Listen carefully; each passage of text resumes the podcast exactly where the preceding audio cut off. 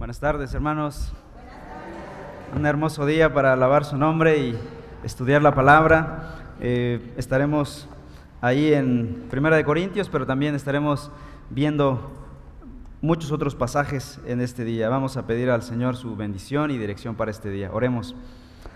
Padre Celestial, te damos a ti la gloria y el honor y la gratitud que hay en nuestro corazón, Señor. No simplemente por estar respirando biológicamente, sino por ahora sentir el latido espiritual de nuestra vida, Señor.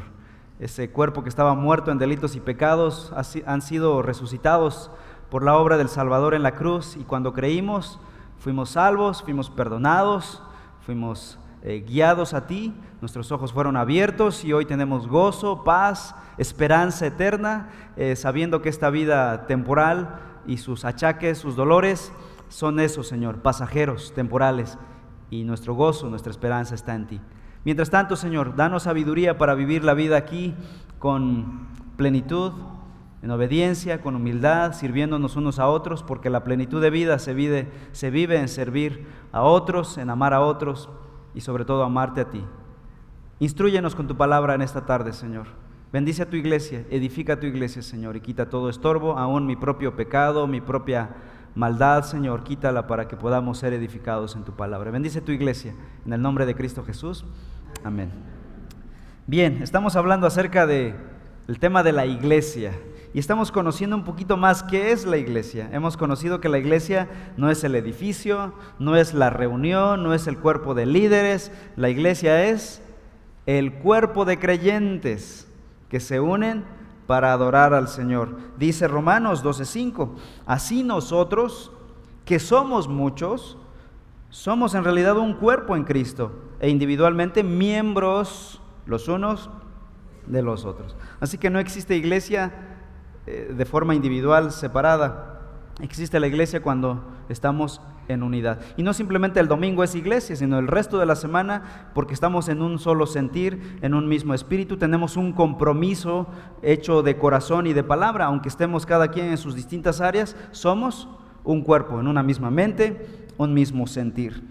Y hemos definido ya qué es la iglesia, hemos visto su propósito, el propósito supremo de la iglesia es la gloria de Dios, buscar la gloria de Dios y manifestar la gloria de Dios en el mundo. Es el propósito principal de la iglesia. No simplemente eh, tener eventos bonitos, hacer dinero o cosas por el estilo. Esos no son los propósitos principales de la iglesia. El propósito principal de la iglesia es dar la gloria a Dios y expandir la gloria de Dios en el mundo. Hemos visto también y hemos aprendido acerca de el compromiso de cada creyente de ser parte de una iglesia, que se llama membresía. Esa palabra que creíamos que Sams lo había inventado, en realidad fue la escritura. Inspiró a los santos apóstoles y fue de ahí donde viene la palabra miembros, miembros unos de otros, como dice este pasaje claro, Primera de Corintios capítulo 12. Pues bien, la membresía en pocas palabras podríamos definirla como compromiso.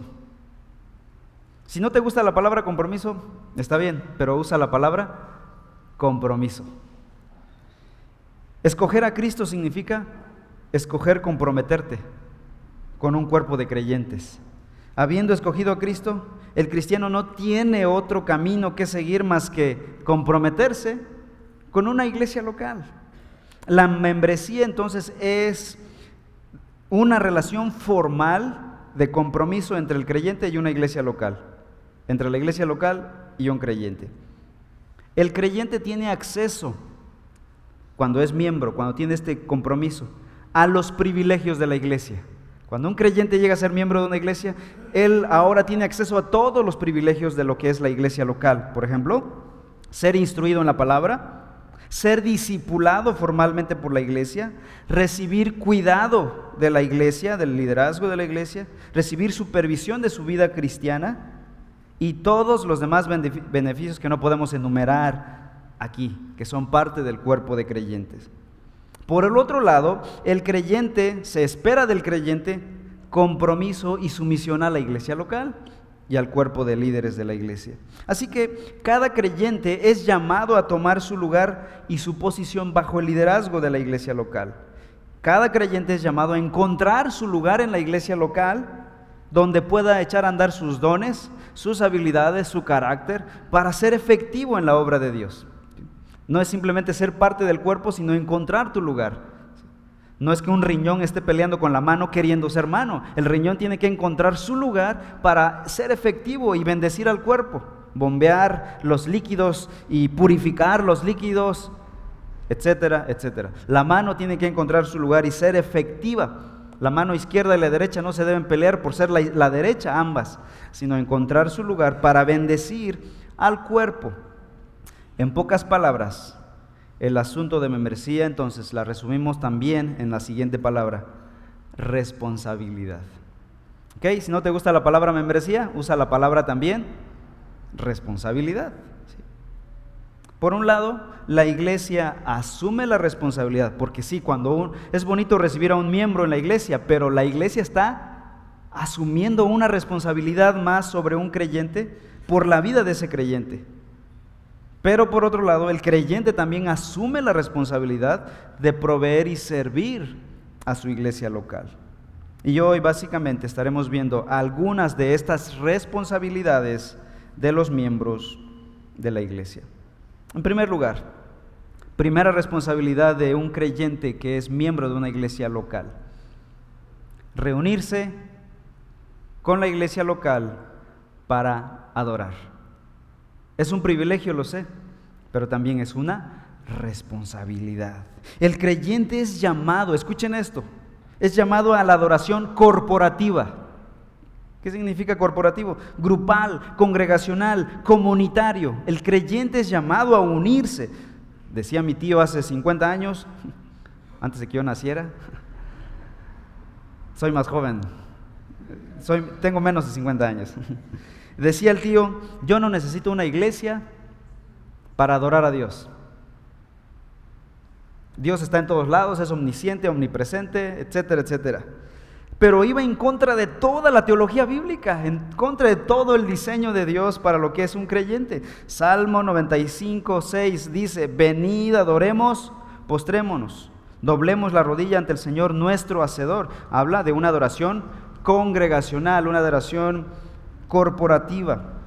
El Salmo 133, un bonito salmo, ¿no? Seguramente usted lo ha escuchado. Mirad cuán bueno y cuán agradable es que los hermanos habiten juntos en armonía, porque ahí dice el versículo 3, envía al Señor bendición y vida eterna. Se refiere a cuando los creyentes están unidos. Ahí Dios envía una bendición que no envía, escuchen esto, ahí en la adoración corporativa Dios envía una bendición que no envía en ningún otro lado. Esa bendición solo llega cuando el cuerpo está adorando corporativamente, grupalmente. Por eso muchas veces cuando vivimos la fe de forma independiente, separatista, tenemos como que una anemia espiritual. Tú dices, pero ¿por qué estoy leyendo la Biblia hago mi devocional todos los días? No voy a la iglesia, pero yo me estoy alimentando. Porque te está faltando esta dosis de esa vida eterna que Dios está enviando a su pueblo como cuerpo de creyentes. Y tú dirás, bueno, esos son pasajes del Antiguo Testamento, se lo dijo Dios al pueblo de Israel. Bueno, los apóstoles tomaron toda la palabra de Dios del Antiguo Testamento y la enseñaron en el Nuevo Testamento. Hebreos 10 es un ejemplo nada más de muchos otros pasajes. Dice versículos 24 y 25, considerémonos cómo estimularnos unos a otros al amor y a las buenas obras y conecta ¿Cómo lo vamos a hacer? No dejando de congregarnos, como algunos tienen por costumbre. O sea, esta costumbre de no congregarse ya era desde la iglesia primitiva, ¿no? Y el autor tiene que exhortarlos y dice, no dejen de congregarse, sino exhortándonos unos a otros y mucho más al ver que el día se acerca. Y es que hemos tomado el hecho de congregarnos, la necesidad, la realidad, el llamado de Dios a congregarnos, lo hemos tomado con ligereza. Lo hemos minimizado, lo hemos rebajado. Tomamos el día del Señor a la ligera, como opcional, como epílogo. Es el séptimo día, ya los, los, efectivos son los primeros cinco días. Toda mi energía, toda mi mente, toda mi planeación, mi, mi, mi mejor ropa de hecho es para los primeros cinco días. Ya el domingo con lo último. De tal modo que podemos agendar cualquier otra cosa para el domingo. Podemos trabajar el domingo o simplemente faltar el domingo. Obviamente, entiendo, hermanos. No quiero ser insensible. Hay ocasiones en que no hay manera de ir el domingo. No puedes. Pero cuando puedes y aún así te tomas, te das el permiso de no estar con el pueblo de Dios como creyente en la adoración congregacional, corporativa, estás faltando a tu compromiso con el Señor. Tom Rainer, uno de los profesores, ex profesores de la escuela del, Seminario del Sur, escribe lo siguiente, en una cultura que minimiza el compromiso y maximiza la autocomplacencia, en esa cultura he aprendido el precioso regalo de asistir a la iglesia, o más específicamente, a la reunión dominical de la iglesia. No veo la asistencia a la iglesia como una carga o un compromiso legalista. Lo veo como un gozo. Asisto a la iglesia porque amo a mi iglesia. Si, si, puedo ir a trabajar o a la escuela o ir de vacaciones, entonces puedo asistir a la iglesia. Quiero tener una cláusula en mi vida de sin excusas cuando se trata de asistir a la iglesia.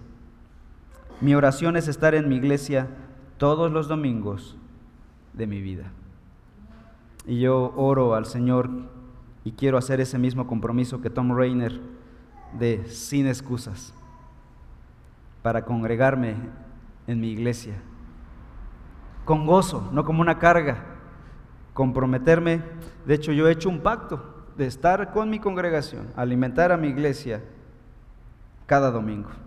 He rechazado muchas invitaciones para ir a predicar a otros lados y he dicho no por estar con mi iglesia. Y alguien dirá, pero pues usted es el pastor. Pero ¿en qué hemos quedado, hermanos? ¿Qué hemos visto a la luz de la escritura? Yo soy igual de creyentes que ustedes. Soy igual de miembro que ustedes. Tengo el mismo compromiso que cada uno de ustedes. No soy más que ustedes. ¿O soy más que ustedes? De ninguna manera. Soy coigual a ustedes. Tal vez soy más pecador que ustedes. Tal vez soy más necio que ustedes, tal vez soy menos sabio que ustedes. El compromiso es de todos los creyentes. Todos somos creyentes llamados a un compromiso, a una responsabilidad con la iglesia local. Y tú dirás, hermano, ¿y por qué tanta preeminencia en el servicio de adoración? En primer lugar, porque la iglesia local reunida, escuchen esto, es capital en el entendimiento de esto. La iglesia local reunida representa oficialmente a Cristo y su gobierno aquí en la tierra. Cuando se reúne en el nombre de Cristo, está tomando su autoridad en la tierra. Mateo 18:20 dice, porque donde están dos o tres congregados en mi nombre, ahí estoy yo en medio de ellos. Si invocamos el nombre del Señor y nos reunimos en su nombre, Él está presente aquí. Por eso esto no es secundario. Es donde nosotros los creyentes confesamos públicamente nuestra más alta lealtad a nuestro Rey. Es donde nos arrodillamos ante nuestro Rey. A esto le llamamos adoración. Adoración corporativa, es decir, de un cuerpo. Parece un término técnico, ¿verdad? Adoración corporativa suena como a nombre de medicina, pero es la adoración de los creyentes unidos. En segundo lugar, la iglesia local reunida proclama el reino de Cristo por medio de la predicación y por medio de las ordenanzas, es decir, la cena del Señor, el bautismo. Nuestro rey promulga su autoridad a través de la predicación del Evangelio, de las ordenanzas, de la disciplina de la iglesia. La predicación del Evangelio explica las leyes del reino de Dios, declara el nombre de nuestro rey y explica el sacrificio que ese rey hizo para salvar a sus siervos, a sus súbditos. A través del bautismo y de la cena del Señor, ondeamos la bandera del reino al que pertenecemos. Y en tercer lugar, la iglesia local reunida se afirma y se cuida mutuamente. Somos responsables, como hemos visto ya, de animarnos, de exhortarnos, de orar y llevar las cargas los unos de los otros. Pero ¿cómo lo vas a hacer si no te congregas periódicamente? Estamos siendo faltos a nuestra responsabilidad. Entonces, una primera responsabilidad, y creo yo importantísima, de la membresía del creyente es congregarnos como cuerpo de Cristo para alabar su nombre. En segundo lugar, somos responsables de amarnos unos a otros. Alguien dirá, pero el amor no es algo, no es un sentimiento, es una responsabilidad o un sentimiento. Pues la Biblia dice que es una responsabilidad. Es más que un sentimiento. Romanos 12:10, amaos los unos a los otros con amor fraternal, es decir, amor de hermanos.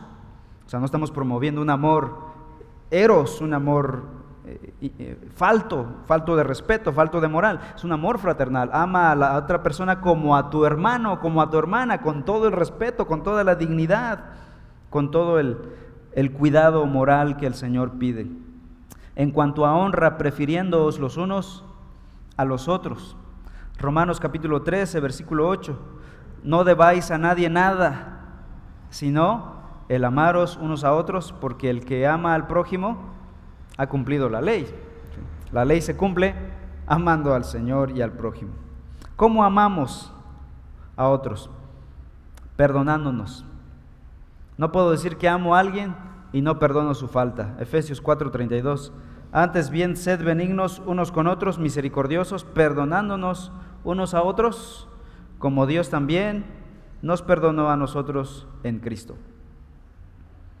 Otra forma de amarnos unos a otros es sometiéndonos unos a otros. Y este concepto lo vimos ampliamente en Efesios, porque en Efesios 5:21 estudiamos someteos unos a otros en el temor de Dios y vimos las ramificaciones de la sumisión de los creyentes unos a otros. Primera de Pedro 5:5. Igualmente jóvenes, estad sujetos a los ancianos y todos sumisos y todos sumisos unos a otros, revestidos de humildad, porque Dios resiste a los soberbios y da gracia a los humildes. Esa sería nuestra segunda responsabilidad. Tercera responsabilidad que adquirimos como miembros del cuerpo de Cristo. Servir a la iglesia. Y esa palabrita ya como que empieza a invadir nuestro terreno, ¿no? nuestros derechos. Como que dice, hasta ahí, yo, yo los privilegios, pero eso de servir ya para eso hay un pastor, ¿no? Es el que sirve a la iglesia. Hemos visto ya que, el pastor es un coigual al resto y que todos somos siervos unos de otros. Somos llamados todos a servir. Los cristianos, de hecho en el Nuevo Testamento, los cristianos en la iglesia del Nuevo Testamento pensaban que ser cristiano equivalía a ser miembro de una iglesia. Y ser miembro de una iglesia equivalía a servir a dicha iglesia. Mateo 20, 28 dice Jesús, como el Hijo del Hombre no vino para ser servido, sino para servir, o sea, Jesucristo vino a servir y para dar su vida en rescate por muchos. El Rey de Reyes vino a servir a sus siervos, vino a lavarle los pies a sus siervos, a morir por ellos. Y saben, el hecho de que el Rey de Reyes haya venido a servir realzó el servicio significa que ahora el servicio tiene una dignidad de suyo. De tal manera que una persona que sirve es una persona realzada, dignificada por el servicio, porque imitamos a Cristo. Gálatas 5:13 dice la escritura, porque vosotros hermanos a libertad fuisteis llamados, solamente que no uséis la libertad como ocasión para la carne, sino para qué? sino servíos por amor los unos a los otros. ¿Cómo nos podemos servir unos a otros? Veamos la escritura. Romanos 12, 7. Y después iremos a Primera de Corintios capítulo 14, 12. Estos versículos nos dicen que podemos servir unos a otros con nuestros dones espirituales. Romanos 12:7 dice, o si de servicio en servir, o el que enseña en la enseñanza. Primera de Corintios 14, 12. Así también vosotros, pues que, que anheláis dones espirituales, procurad abundar en ellos para edificación de la iglesia. Así que, ¿cómo nos servimos unos a otros? Usando nuestros dones y todo lo que sabemos. ¿Por qué Dios te dio tales dones? Simplemente para decir yo tengo el don de tal, tal, tal, tengo cinco dones, tengo diez dones. Simplemente para decir, a ver quién tiene más y compararme con ellos. No, para echarlos a andar para el resto. Así que aplicamos aquí lo que dijo Jesús. Al que mucho se le da, mucho se le requiere. ¿sí? Así que si Dios te ha dado tales dones, ¿estás usándolo para edificar al cuerpo de Cristo? ¿Para edificar a otros creyentes? También nos servimos unos a otros con nuestro consejo y con nuestra exhortación. Hemos dicho ya que también para hacer esto, para aconsejar y exhortar a otros, necesitamos primeramente amor. Si no hay amor, te aseguro que tu consejo no va a ser de mucha bendición. Necesitamos amor, sabiduría y tacto para poder animar y aconsejar a otros. Porque si llegas así nada más con la espada desenvainada y dices eso se llama pecado y te vas al infierno, te está faltando algo muy importante. No vas a ministrar la vida de las personas. Así que si no estamos listos en amor para ir y servir a otros aconsejando y animando, y yo te animo a que primero ores pidiendo amor por fulano de tal. Dices, yo he identificado que tal hermano, tal hermana necesita corregir ciertas cosas en su vida. Pero antes de hacerlo, ora por esa persona. Y si oras por esa persona, tal vez el Señor le haga ver a esa persona su pecado y ya no necesites hablar con esa persona y te ahorraste la plática, pero oraste por esa persona. Pero si no lo hace, Dios va a poner en ti un corazón sensible, compasivo, porque quizá tú estás luchando con otros pecados. Y esa misma persona podría estar viendo otro pecado en tu vida. Y podría ser una plática espiritual donde ambos sean edificados. Más que pelear, ambos fueron edificados y crecemos en el Señor. Y cerramos las puertas a Satanás para meter división. Pero cuando vamos con un espíritu negativo, con un espíritu de sacar mi enojo, mi encono, no vas a edificar el reino de Dios. Romanos 15, 14.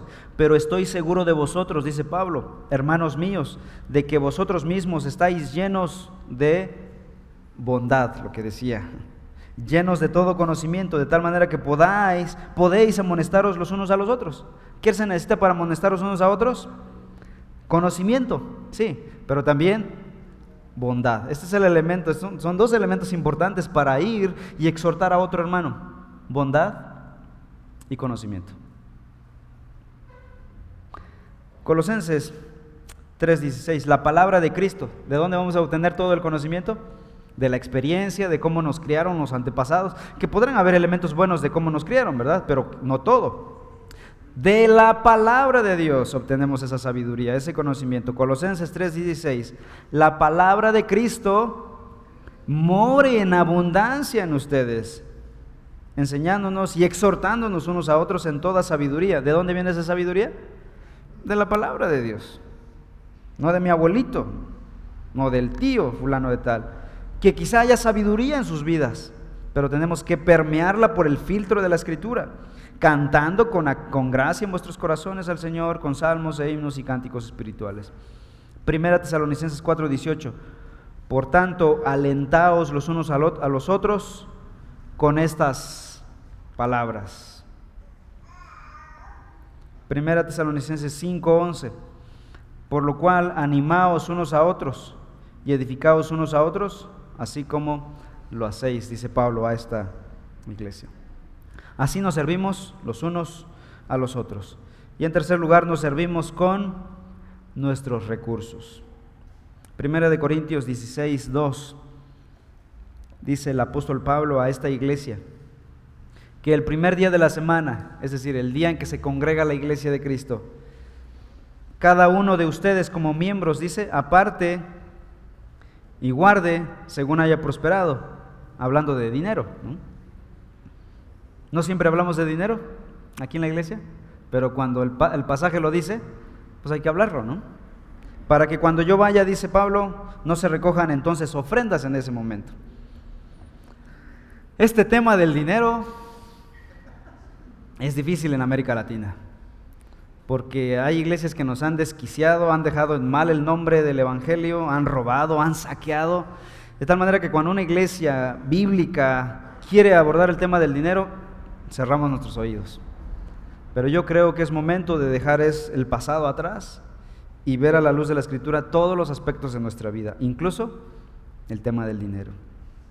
En el Antiguo Testamento cada hebreo daba un 10% anual de su sustento, perdón, para el sustento de los levitas, un 10% anual también para cuidar el templo y un 10% cada tres años para cuidar a los pobres, dando un total de 23.33% anual para el sustento de estas necesidades. Este sistema tributario del Antiguo Testamento ya no está vigente, porque ya no está el templo y ni, están los levitas. Pero, escuchen, su aplicación y su enseñanza, su esencia sigue vigente. Las mismas necesidades del pueblo del Antiguo Testamento están vigentes hoy. Las mismas necesidades del pueblo de Dios y de los ministros del pueblo de Dios en el Antiguo Testamento siguen siendo reales en la iglesia de Cristo en el Nuevo Testamento. Así que el 10% de nuestro dinero que damos para la obra de Dios es útil para sustentar la estructura de la iglesia local para la expansión del Evangelio. Nuestro dinero, hermanos, si es que podemos llamarle nuestro, el dinero que Dios nos da, porque nosotros solamente somos mayordomos del dinero del Señor. El dinero que nos da el Señor principalmente tiene como objetivo servir a su reino, más que solo cubrir nuestras necesidades. Los creyentes son los que con sus ofrendas envían misioneros a otras partes del mundo, sostienen a sus pastores, construyen sus iglesias, apoyan orfanatos, alimentan a los pobres, apoyan hospitales, etcétera, etcétera. Se requiere dinero y es la iglesia la que es llamada a dar. El sustento económico de la iglesia local es una responsabilidad de los miembros de la iglesia local, no es una responsabilidad de una institución externa, una fuente afuera. Los miembros somos responsables de sostener nuestra iglesia. Si en el Antiguo Testamento la gente, escuchen esto, estaba bajo un pesado yugo de esclavitud, de diezmo al pie de la letra, y, ellos eran fieles en ofrendar y diezmar, incluso diezmaban las pimientas y el comino, ¿cuánto más fieles nosotros deberíamos ser ahora en un nuevo pacto de gracia y de bendición? Así que aquellos que rechazan el diezmo técnicamente es correcto, sin embargo la enseñanza está ahí. Y la mayoría de los que niegan la enseñanza del diezmo es porque no quieren dar. Dice Miguel Núñez, yo no he escuchado a nadie que diga, no creo en el diezmo, por eso voy a dar el 11 y el 15% de mi ofrenda. lo niegan para dar menos. Pero en el Antiguo Testamento el tope era de abajo hacia arriba, en la ley. Pero ahora en Cristo es de aquí del 10 para arriba. ¿Por qué? Porque Cristo se nos ha dado todo y nosotros somos propiedad de Dios. Es difícil, hermanos, aprender a diezmar. Yo me vi confrontado con esta realidad cuando empezaba mis días como creyente. Y tuve que aprender a, apartar y hacer cuentas, mis finanzas, primero por administración administrativa familiar pero después por causa de la obra de Dios. Y el 10% de lo que entra a mi casa se va para la obra de Dios. No es mucho, pero quiero ser fiel al Señor. Y a lo largo de los años se ha vuelto un gozo más que una carga aprender a diezmar. Y se vuelve parte de la mayordomía de nuestra vida. Tengo paz de que no estoy robando al Señor lo que corresponde a su obra. Y el Señor ha sido fiel en contestar nuestras necesidades y suplir cada una de nuestras necesidades. Somos llamados como creyentes a ofrendar generosamente para la obra del Señor. También somos llamados a recibir la disciplina de la iglesia como quien tiene autoridad. La iglesia se vuelve entonces la autoridad en nuestras vidas. La iglesia es una familia de fe. Y al igual que en una familia en la carne existe disciplina, ¿no? Existen regulaciones. Vamos a llamarle reglas. Existen reglas para cuidar la integridad de cada uno de los miembros de la familia. Lo mismo ocurre en la familia de fe, la iglesia. Ahora, tengo que aclarar esto, hermanos. Las reglas o la disciplina que hay en la iglesia no es para que alcancemos salvación, no. Todos los que llegamos a ser miembros ya hemos creído en Cristo Jesús y somos salvos porque hemos creído en Cristo Jesús. Lo demás es para convivir correctamente, para mostrar la santidad del Evangelio, la santidad de nuestros Dios. Los miembros de la familia aceptan la disciplina cuando están en pecado. Mateo 18 dice, si quieren buscar por favor Mateo capítulo 18, versículos 15 al 17.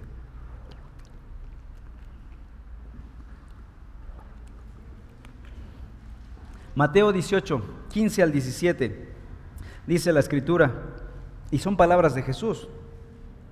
Y si tu hermano peca, ¿qué lenguaje es esto, hermanos?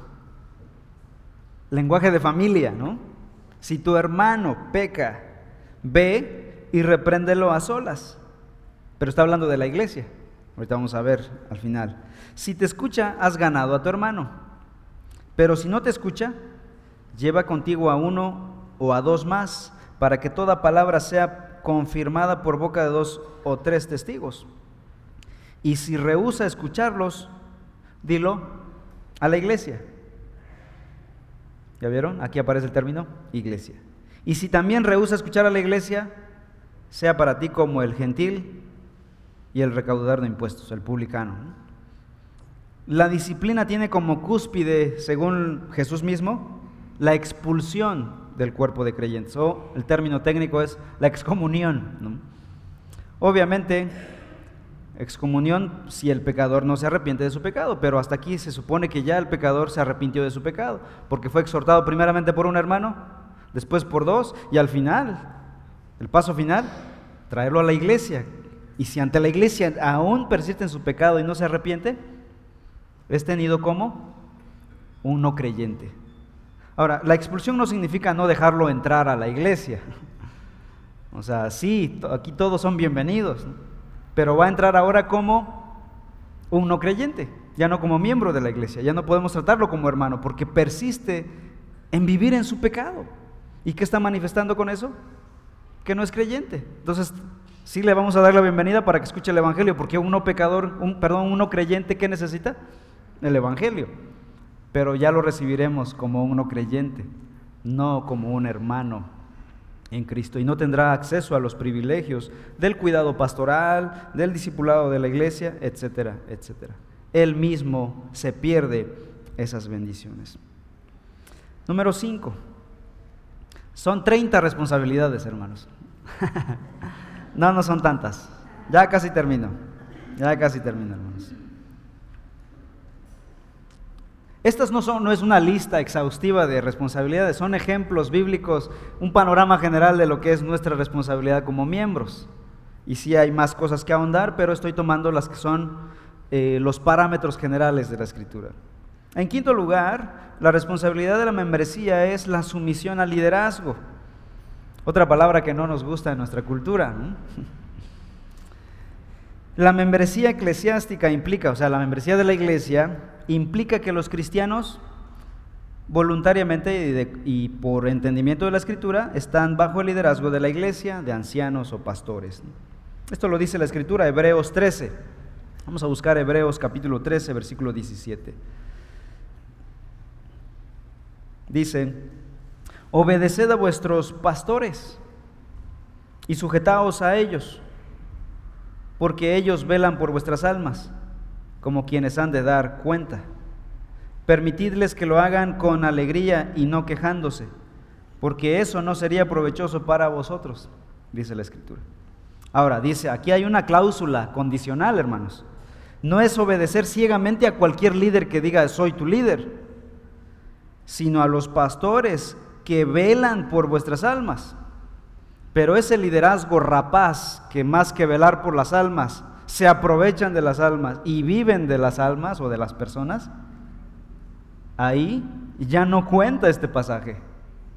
No te puedes sujetar a un liderazgo que está usando tu vida, incluso tu dinero, que es lo que está pasando en muchos lados, las jornadas de ofrenda que hay en la, televisión, ese canal de lo alto supuestamente, que yo recomiendo no vean, eh, no, no hay un llamado a sujetarse a ese tipo de líderes. Son autoimpuestos, están usando la religión para hacer dinero. Decía el papá del director, el, hermano Dan Hall, decía, ¿quieres hacerte rico? Funda una nueva religión. Y es lo que han hecho muchos, ¿no? En Estados Unidos puedes ver a este Schwagart, puedes ver a este Austin, puedes ver a otros apellidos que habla de gente que tiene dinero, su propio jet, porque está manejando a la gente. Pero aquellos siervos del Señor que han puesto el Señor, calificados por la Escritura y por la iglesia de Cristo, y que velan por vuestras almas, dice el escritor, obedézcanlos, permítanles que lo hagan con la alegría y no quejándose. La Biblia llama aquí a los creyentes a una sumisión al liderazgo de la iglesia, de tal forma que estos ancianos o pastores puedan guiar a la congregación con alegría y no quejándose. Es decir, podríamos hacer quejar a nuestros ancianos porque no nos estamos sujetando bíblicamente. ¿De qué modo las ovejas podrían dificultar el trabajo de sus pastores? Aquí hay una lista que yo no hice, una lista que tomé del hermano Miguel Núñez, y dice que estas cosas podrían dificultar el trabajo pastoral. En primer lugar, si las ovejas se quejan y murmuran todo el tiempo. Dos, si las ovejas se resisten a la autoridad del pastor. Tres, si desafían sus decisiones. Cuatro, si crean división en el cuerpo de creyentes. Cinco, si no valoran el cuidado que se tiene de estas personas. Seis, si no apoyan con su presencia las actividades de la iglesia. Pero gracias a Dios eso no pasa aquí en Reforma, ¿no? solo allá afuera. Pidamos al Señor que nosotros no seamos de ellos. Porque el trabajo pastoral es de lo más complejo en esta vida, es de lo más complicado y de lo más exhausto. Por ello, el apóstol Pablo exhorta lo siguiente en 1 Tesalonicenses 5:12. Busquemos 1 Tesalonicenses capítulo 5.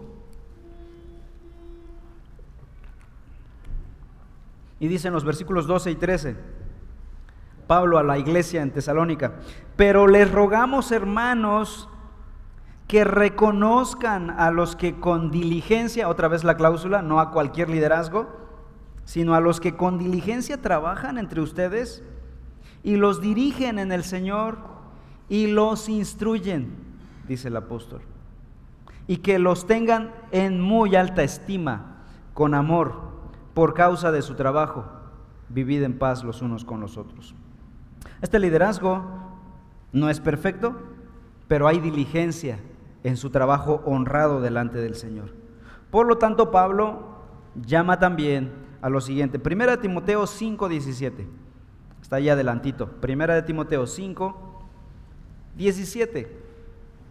Dice la escritura, los ancianos que gobiernan bien, otra vez la cláusula, ¿verdad? O sea, no es cualquier liderazgo, cualquier tipo de ancianos, que gobiernan bien, sean considerados dignos de doble honor, principalmente los que trabajan en la predicación y en la enseñanza. ¿Cómo deben ser honrados? Versículo 18. Porque la escritura dice, no pondrás bozal al buey que trilla, y el obrero es digno de su salario. El honor aquí que se le da a los líderes ancianos de la iglesia no solo es de forma moral y espiritual de Dios te bendiga, estoy orando por ti. Que bueno, gracias a Dios por ello. Es el regalo más grande que tu iglesia ore por ti. Pero no solo se debe quedar ahí en Dios te bendiga, Dios te prospere y Dios te dé de comer este día y esta semana, que te vaya bien, sino de algo material, de forma monetaria, dice el apóstol. Es digno de por lo menos su salario mínimo, dice aquí. La iglesia es llamada a cubrir las necesidades de sus pastores, todas las necesidades de sus pastores. Sería una deshonra para el cuerpo de Cristo recibir el alimento espiritual y no responder para las necesidades de sus ancianos. Pero también la iglesia es llamada a proteger la reputación de sus ancianos. No solo es proveer para ellos, sino cuidar la reputación de sus ancianos. Versículo 19, ¿qué dice? 5.19. No admitáis acusación contra un anciano, a menos de que haya dos o tres testigos. Hermanos, ojalá nunca llegue la necesidad de tal cosa, pero cuando pase el día en que se levante una difamación o una acusación contra un anciano, no lo recibas de labios de una persona, a menos que aparte de ti haya dos o tres testigos que corroboren que efectivamente el anciano está viviendo en pecado y en falsedad. Y cuando sea corroborado hay que traerlo a la iglesia, ¿no? Y por supuesto hay que proceder igual que como cualquier miembro. Todos somos iguales. Yo mismo como pastor de la iglesia estoy sujeto a la disciplina de la iglesia también. No tengo no soy la excepción a la regla. Todos somos un cuerpo en Cristo. Somos llamados a vivir en santidad delante del Señor. Y aun cuando yo mismo al decir estas palabras corro el mismo riesgo porque soy un ser pecador, pero que el Señor me mantenga de pie. Nuevamente cito al doctor Miguel Núñez. Cuando es empañada la reputación de un anciano, se mancha toda la iglesia y por ende la reputación de la iglesia de Cristo y el nombre de Dios es manchado. Así que no hagamos, no admitamos, dice la Escritura, acusación contra un anciano, porque finalmente estamos admitiendo acusación contra la iglesia del Señor. A menos que haya sus testigos. Y número seis, es la última, lo prometo. Dice, velar por la unidad de la iglesia. Otra responsabilidad de los miembros de la iglesia es velar por la unidad de la iglesia. Es como la unidad familiar. Si soy miembro de mi familia, no voy a estar metiendo cizaña contra mi propia familia. ¿Quién se está lastimando? Yo mismo. Es lo mismo con la membresía. Efesios capítulo 4, versículos 2 y 3. Con toda humildad y mansedumbre, con paciencia, soportándoos unos a otros en amor, esforzándoos por, ¿qué cosa? guardar o preservar la unidad del Espíritu en el vínculo de la paz. La iglesia que de veras honra a Cristo no se involucra en contiendas, en chismes, en peleas vanas que detienen el avance del Evangelio. Cuanto menos conflictos tenga la iglesia, mayor evidencia de su madurez y sus ancianos están más energizados para ministrar a la iglesia y tienen más tiempo para hacer avanzar el reino de Dios. Pero cuando una iglesia se vuelve problemática por pequeños problemas, por falta de perdón, por orgullo, nos detiene y no podemos avanzar. ¿Para qué está la iglesia en este mundo? Para predicar el Evangelio en todas las naciones. Pero cuando un pastor tiene tantos problemas que solucionar en el seno de la iglesia, peleas domésticas, no hay tiempo para hacer avanzar el propósito número uno de la iglesia local. Así que, amada iglesia reforma, yo les suplicaría esto, que el Señor nos dé sabiduría y corazón bíblico para solucionar nuestros problemas de forma cristiana, de forma bíblica. Si hay algo que tengas contra algún hermano, ora y ve y platica con ese hermano en amor y con misericordia. Solucionemos nuestras dificultades pero hagamos avanzar el reino de Dios. No frenemos la obra de Dios. Daremos cuenta ante el Señor de ello. Conclusión. Las palabras sinónimas de, membresía como que no ayudan mucho, como que agravan el problema. Compromiso y responsabilidad. Pero la membresía es un deleite. La membresía de una iglesia local es una bendición. Es como el compromiso del matrimonio. ¿Qué nos pide el compromiso del matrimonio? Cuando, te casas, no dices voy a ser fiel 365 días, perdón, 364 días y nada más un día no voy a ser fiel. El llamado es a todo el tiempo. El compromiso es difícil, pero el deleite es mayor. Así que yo les animo, hermanos, ¿están animados a comprometerse con la iglesia local? ¿Están dispuestos a comprometerse públicamente con la iglesia local? ¿Están dispuestos a sujetarse a la dirección de la iglesia? ¿Están dispuestos a usar sus dones para servir a la iglesia de Cristo? Espero que su respuesta sea sí. Cueste lo que cueste, el ruido también. La membresía es un regalo de Dios, amados. Vamos a ponernos de pie y vamos a orar para terminar. Pónganse de pie. Amado Señor, en esta hora queremos pedirte que nos ayudes en nuestro compromiso como creyentes con la iglesia local. Ayúdanos, Padre Celestial. Ayúdanos a comprometernos con nuestros dones, nuestros recursos, nuestras habilidades, Señor. Te pedimos, Padre, que nada estorbe nuestra comunión contigo, nuestro compromiso con la iglesia local.